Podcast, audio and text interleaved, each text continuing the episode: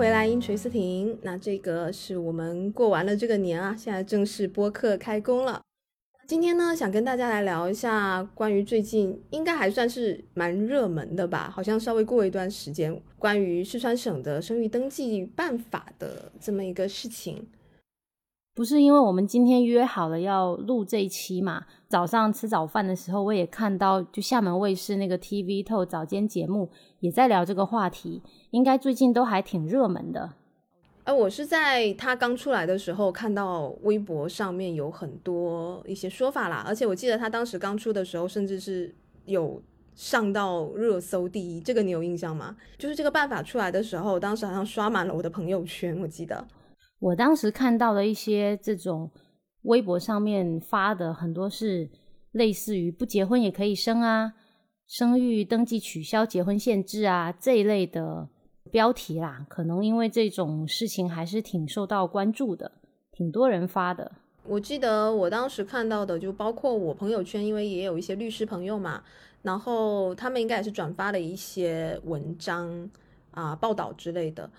因为其实我当时第一次看到的时候，我也是有点惊讶，因为他用的那个措辞，呃，一下子是让你觉得，哎，这个事情居然就是居然会有这么一个新的这样政策。就当时好像很多标题写的是什么官宣一地取消结婚限制，大概是这么一个意思，你有印象吗？好像反正我当时看到的都是类似这种，包括热搜好像也写的是四川省取消结婚限制这么一个题目啦。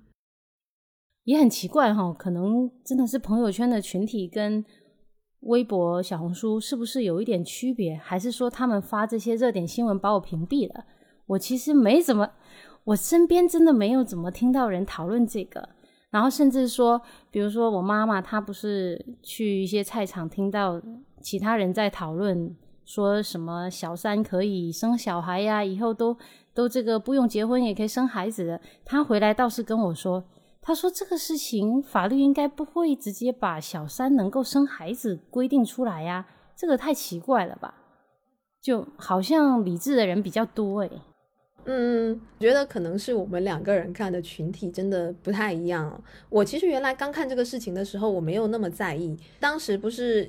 我觉得其实媒体在做这个标题的时候，多多少少有一点夺人眼球嘛。然后我当时其实稍微下拉了一下，觉得。”好像也不是什么很大的事情吧，然后我就过去了。结果，嗯，因为我是会逛小红书和微博的人，小小英你是不逛的，所以你可能就没有看到一些。然后就我当时刷小红书的时候，他就一直一直会跳出来很多这种，就是在聊四川这个生育登记这个办法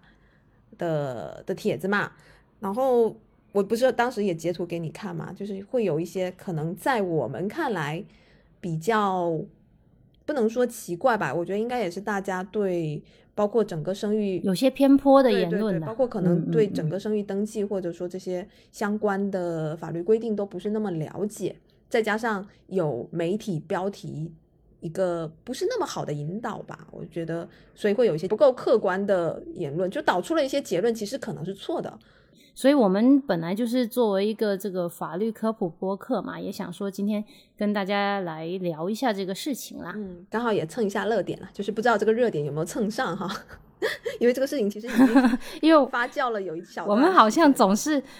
总是不在这个事情的刚爆发的时候出来讲了，因为有的时候是这个事情可能很多都是标题嘛，不是全貌啦。我们也觉得没到一个。合适的时机也觉得不太敢去去妄加评论嗯，是的。不过在这里，先在我们具体开始聊这个生育登记这个相关的话题之前啊，因为我觉得我们播客的群体好像还是会偏更理智、更客观一点吧。就我自己给自己贴金，就我觉得我的们的听众应该还是会更有一些这种知识储备的。然后，呃，就我看到不是给我们贴金。嗯，是是真的。我们从评论区看到的很多听众的反应，我们认为啦，我们的听众还是比较理智客观的。是的，所以在这里我们也就先归纳一下，在网上看到的一些大家对看到这个这个办法实施之后的一些看法吧。比如说第一个嘛，就很多人说是不是这个四川省这个生育登记这个政策开始之后，是不是代表着单身生育的时代到了呀？那是不是以后等于这个政策在鼓励单身女性以后就不要结婚了，就可以生孩子了？以及是不是代表的这个以后结婚制度是要消亡啦？这是第一个。然后第二个我看到的就是很多人的担忧，说这是不是变相的承认了以后？就是小英刚才她妈妈说的那一点，是不是鼓励小三生孩子？因为她说了取消结婚限制，那像那种婚外情啊、小三啊这种啊随便生都没有没有什么法律限制他了。这是第二个，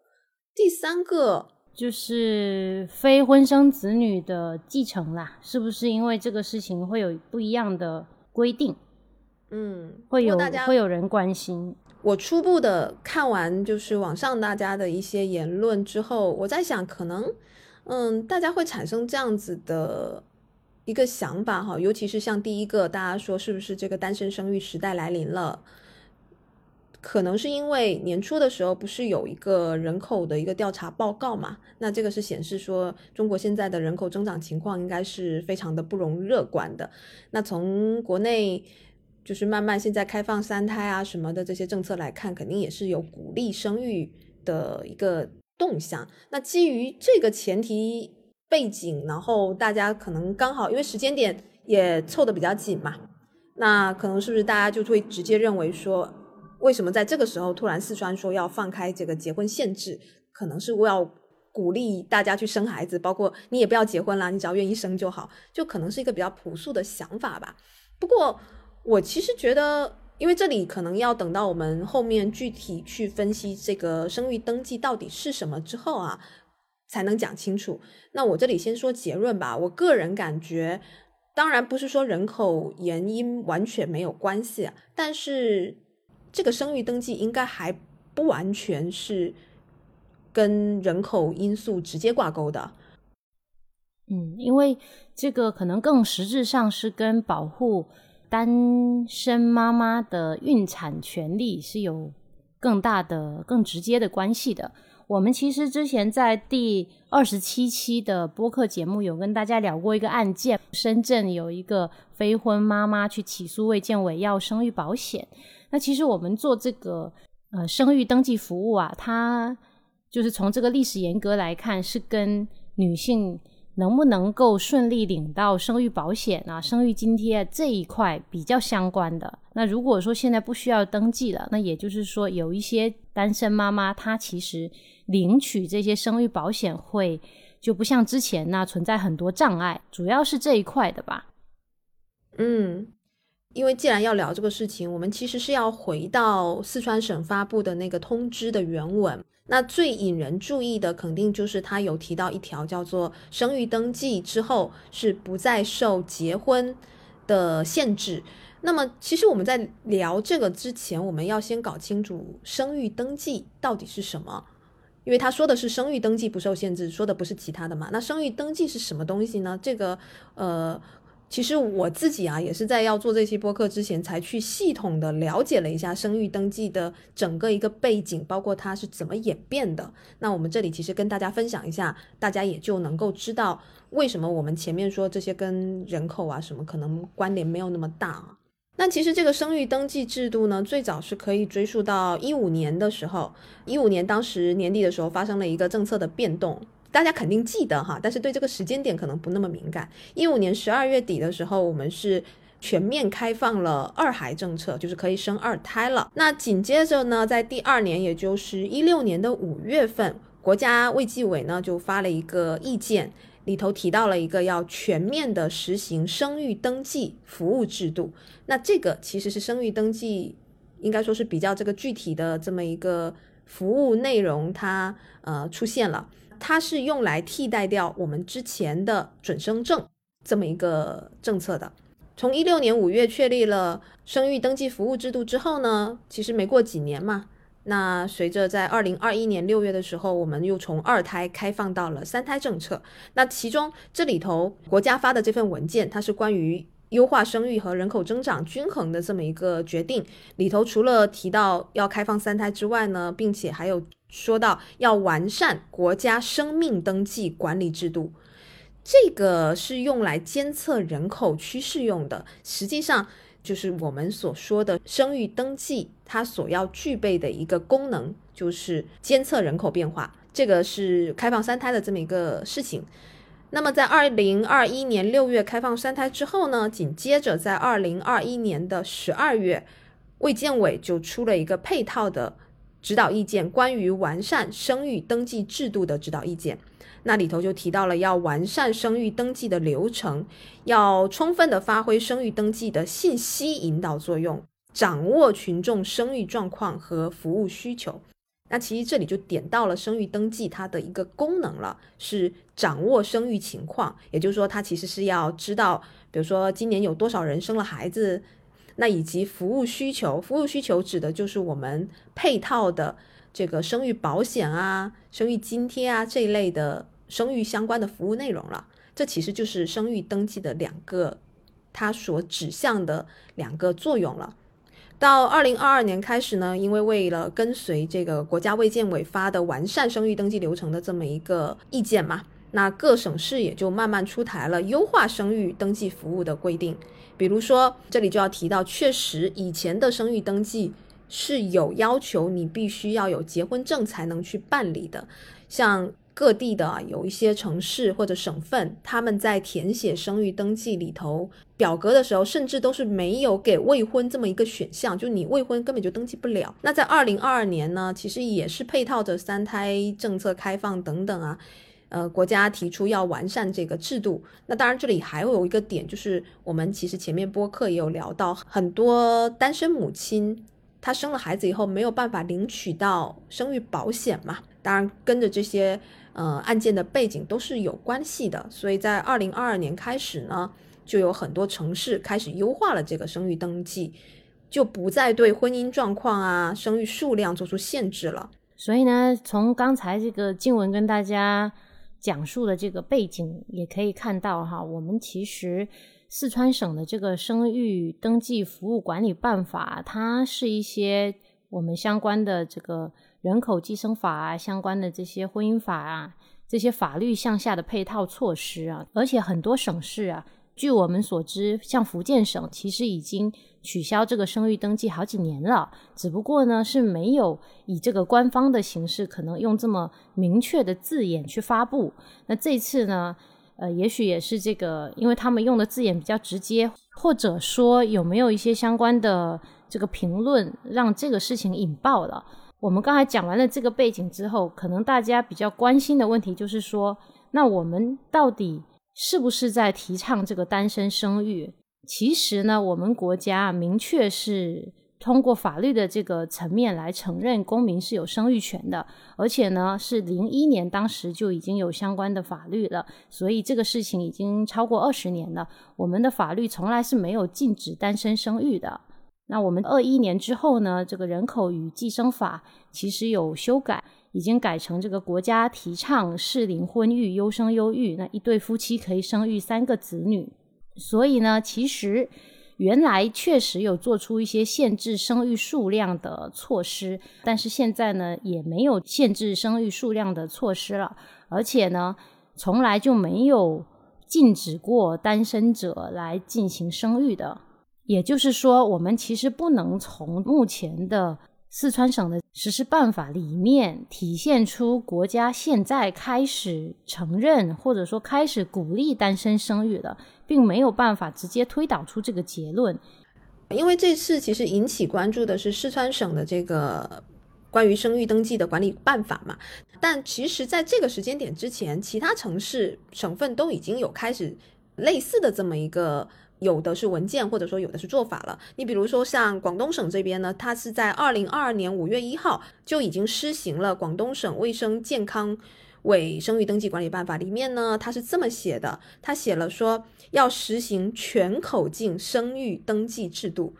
因为可能他写的这个过于的法言法语哈，所谓什么叫全口径，其实意思就是说我不再限制你了，你所有的人群你都可以来办理生育登记。其实它的结果，也就是说不受结婚这个限制啊。那再到比如说二零二二年六月啊，陕西省里头陕西省的生育登记服务管理办法呢，它里面是这么写的：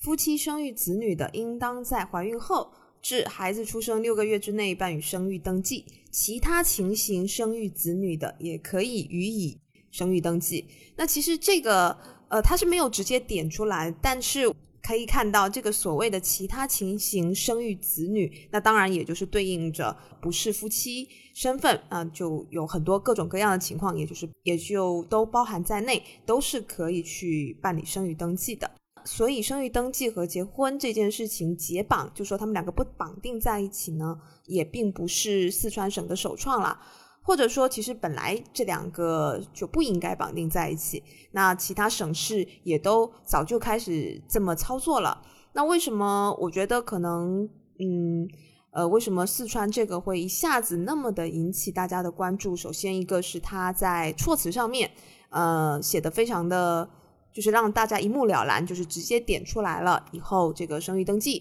是不再是受结婚的限制，所以让大家第一眼看过去就是好像说。啊，这个，因为很多人基于对生育登记是什么东西的不了解嘛，那看到一个不受结婚限制，那这个其实就会很容易引起大家的联想了。那我觉得再加上，因为当时很多媒体啊，包括一些文章啊，都会去用一些相对而言比较引起关注的标题吧，或者我觉得其实有一点标题党的这么一个意思啦。就比如说我当时有看到很多人写的是官宣，呃，一地取消结婚限制。类似这样子的一个标题，那其实就是会给人造成一种感觉，好像就是对大家对结婚这个事情已经不再要求啊之类的这么一种感觉吧。那其实我们这边讲完了整个生育登记大概的一个背景情况嘛，那我们做一个总结。那生育登记到底是一个什么东西呢？其实它最初的作用无非就是两个，第一个就是统计人口。那因为要统计每年的这个新生儿的数量嘛，所以他要求要去做一个生育登记，更便于国家去做进行这个人口统计。第二个呢，其实也就是更重要的一个作用，对于我们个人来说的话，就是生育登记，它是捆绑了很多女性在享受生育保险，包括报销医疗费啊，包括你领取你产假期间的工资的这一系列的生育福利。是跟这个很相关的。那么，其实这就回到我们之前播客有去聊过的一个案件：一个未婚的母亲呢，她由于没有结婚登记啊，没有办法办理生育登记，导致她没有办法享受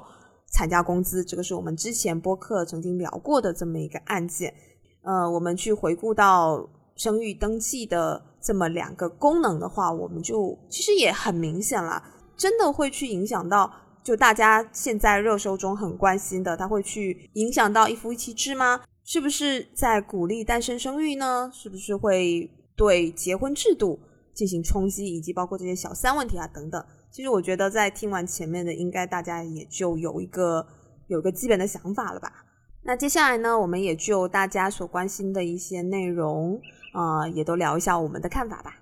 对于我们担心的这个是不是会影响一夫一妻制啊这个问题啊，嗯，答案其实很确定啊，是不会的，因为我们一夫一妻制这个制度呢，它是很确定的规定在法律中的。那如果说有一些这种侵害一夫一妻制的行为啊，那可能是会构成重婚罪，这个都是有相应的处罚的。至于说大家担心的非婚生子女，也就是所谓的私生子的问题，哈。其实呢，原来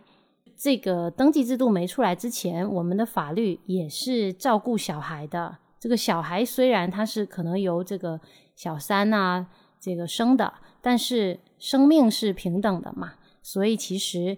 非婚生的子女从来也都是有继承权的。首先，我们国家的法律规定呢，就没有从来没有去限制过私生子可以享有继承权这么一件事情。那所以其实。就很明显的跟这个生育登记都是没有什么关系的。另外呢，这也是我自己一个人的想法啦。我觉得小三生私生子这个事情啊，因为我们前面说了嘛，生育登记更多的是关联生育保险这个问题。那我觉得小三他要生私生子，呃，应该也不会因为能不能领保险而去就不去做这个事情吧。所以其实这两个之间关联性并不是那么大的。那当然了，关于私生子的继承权问题，其实除了法律上的一些问题，还有很多是涉及，比如说道德上啊等等。那为什么法律要去这样子设置？嗯，这是另外一个层次的话题，而且也很复杂。我们今天就不会在这一期跟大家具体的来聊了。第二个问题呢，就是很多人在说的，这个政策出来之后，是不是一种倾向，似乎是在鼓励单身女性可以去生育了？很多晚上有些女孩子在说的，可以实现去父留子了呢？嗯，我觉得可能大家在看这个就是生育登记政策不受结婚限制这个政策的时候，也没有想的这么复杂啦。因为其实你仔细想想，你就知道这个生育登记它仅仅解决的无非就是生育保险的问题。那当然这个问题它很重要，可是呢，一个单身女性想要在不结婚，呃，当然我们这里就不去说那种就是她没有结婚，但实际上是有男朋友，就他们是。我们俗称的可能是有事实婚姻在的这种情况哈，我们就说是一个单身女性，她自己一个人想要去生育一个孩子，但生育仅仅只是其中一个环节而已。生育之后，养育孩子所要付出的金钱、时间其实是更多、更重要的。但这很明显就不是一个生育登记能够来提供支持，或者说，我们可以说其实远远不相关了。那如果说，是否会有这种倾向，或者说希望单身女性，或者说支持单身女性去生育？我觉得这个可能需要更多更多的政策。至少我相信，那当然，其实官方的回复也可以看到，嗯，并没有这个意思。而且这个也是生育登记这一点远远解决不了的问题。这时候呢，可能大家就会有个问题：如果呢，我是这个物质条件比较好，那也可以单独抚养小孩的单身女性，我可不可以不需要老公生小孩？其实呢，这个如果是单身的女性，现在在国内要利用人工生殖技术来怀孕生子，目前在法律上还是做不到的。因为呢，卫生部有出一个人类辅助生殖技术管理办法，它现在还没有修改，那可以。就采取这些人工生殖技术怀孕的对象，还只能是已婚的夫妻。那只是说呢，我们可能会期待啦，说这个办法到时候终有一日啊，会开放，让这个单身的女性可以使用精子库来接受人工生殖辅助服务啦。而且现在其实从人口数据，我们也可以看到，都不要说单身女性生小孩了，夫妻都不太愿意多生小孩了。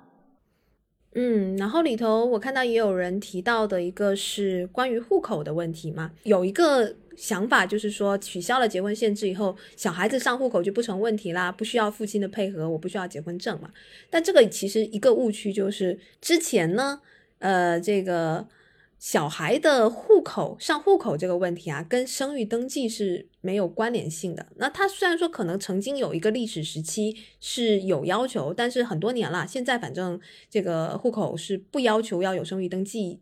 而是他是需要有出生证明、有父母的身份证啊，就可以去办理小孩子的户口问题了。所以这个其实跟生育登记本身是没有关系的，因为原本他就没有要求嘛。那至于说，比如说，现在这个生育登记出来了，取消了结婚限制以后，小孩子上户口是不是单身的母亲的孩子上户口是不是就不是问题了呢？就还是就是他原本有的问题，他还是会有，跟这个就没有关系了。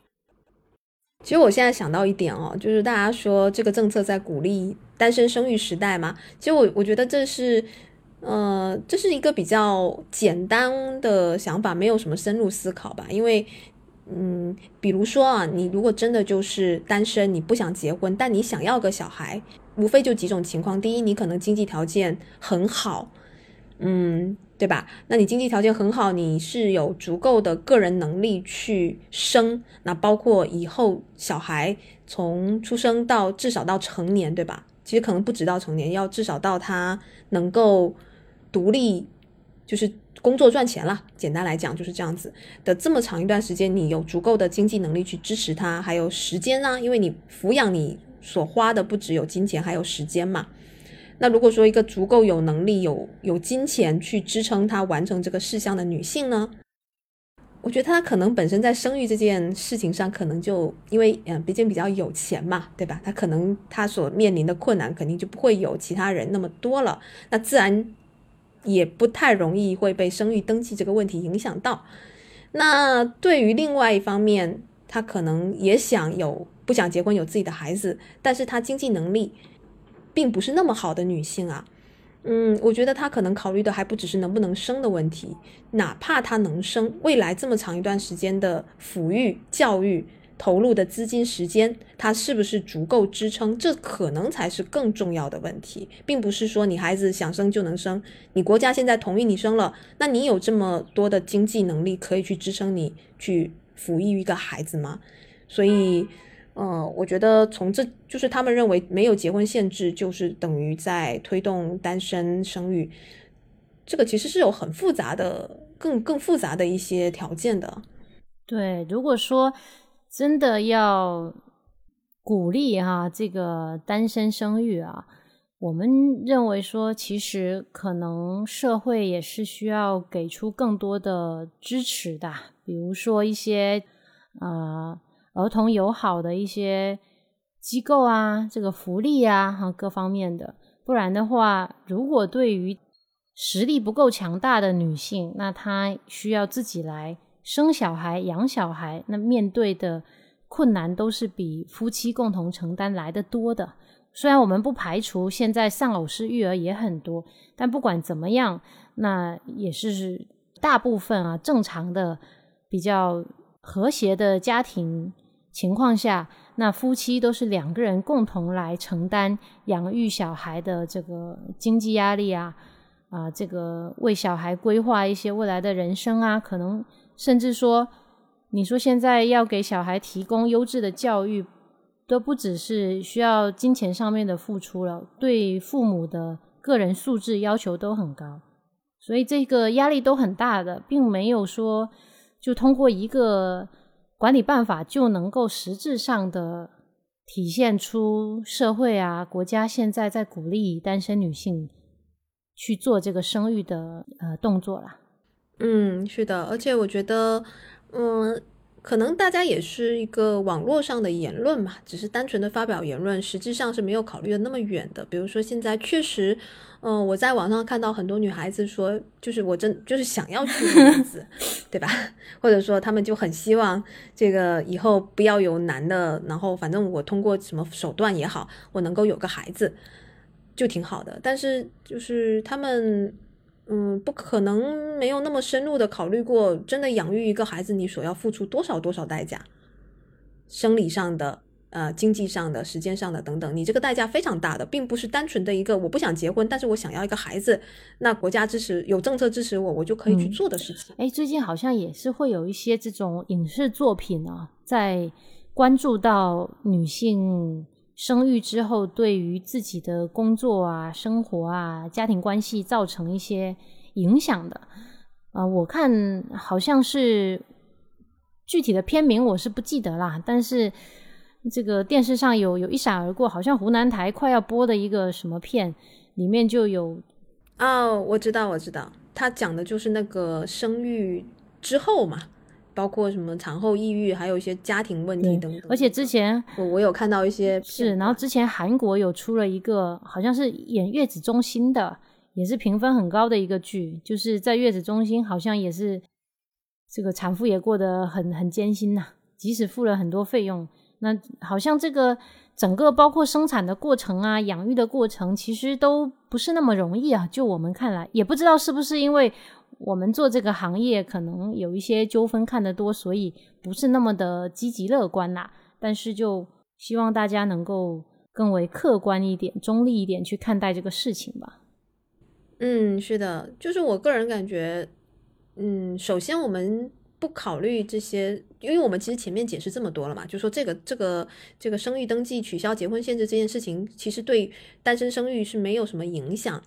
呃，我也不是说好的坏的吧。然后对于这个私生子问题哈，可以说是几乎没有影响的。但是这个生育登记取消结婚限制这件事情，它是不是一个好的事情呢？那它一定是个好的事情。至少我们前面在聊这个一些。因为我们当时在上一期，就是之前的那一期讲这个生育津贴的时候，我们其实有聊到嘛，呃，就是对于为什么会出现这种没有结婚但是生育的女性，她的情形是有非常非常多的。你不能因为说有一些部分是这个什么小三、什么私生子这个问题啊，你就去去免除掉剩下那么大一部分，因为其他原因变成了未婚妈妈的这么一些女性的权益了。她们还是应当要享受到应有的生育保险、生育津贴这种社会性服务。我觉得这是她们作为女性生育所应得到的权利。所以，生育登记这件事情。这是一个对女性权益保护的一个很大的进步，我觉得是这样子。但是它本身不承载那么多功能啊，比如说就是前面提到这么多，它是没有那么多功能的。那至于以后呢，会不会有可能真的因为人口原因要鼓励单身女性生育也好，或者其他的这些问题也好，这个是更复杂，以及需要更多的政策性文件以及更多的社会体系的支持。嗯，我们可能才有才有可能说，我们进一步的去畅想，是不是未来真的婚姻制度会被瓦解或者怎么样？这个我觉得就还很远啦。就其他的这些后续的情况，让时间给我们解答吧。那我们今天的节目也就先聊到这儿。嗯，对，今天就算是一个简单的小科普吧，并不是太复杂的问题，而且里头其实涉及到很多。呃，法律上，比如说我们说的这个继承私生子继承权啊等等，嗯，如果需要的话哈，可能是需要再专门的出一些专题来跟大家聊的。那今天只是针对这个生育登记本身来跟大家做一些解答吧。好的，那就今天就到这啦，下期再见。我们下期再见喽，拜拜。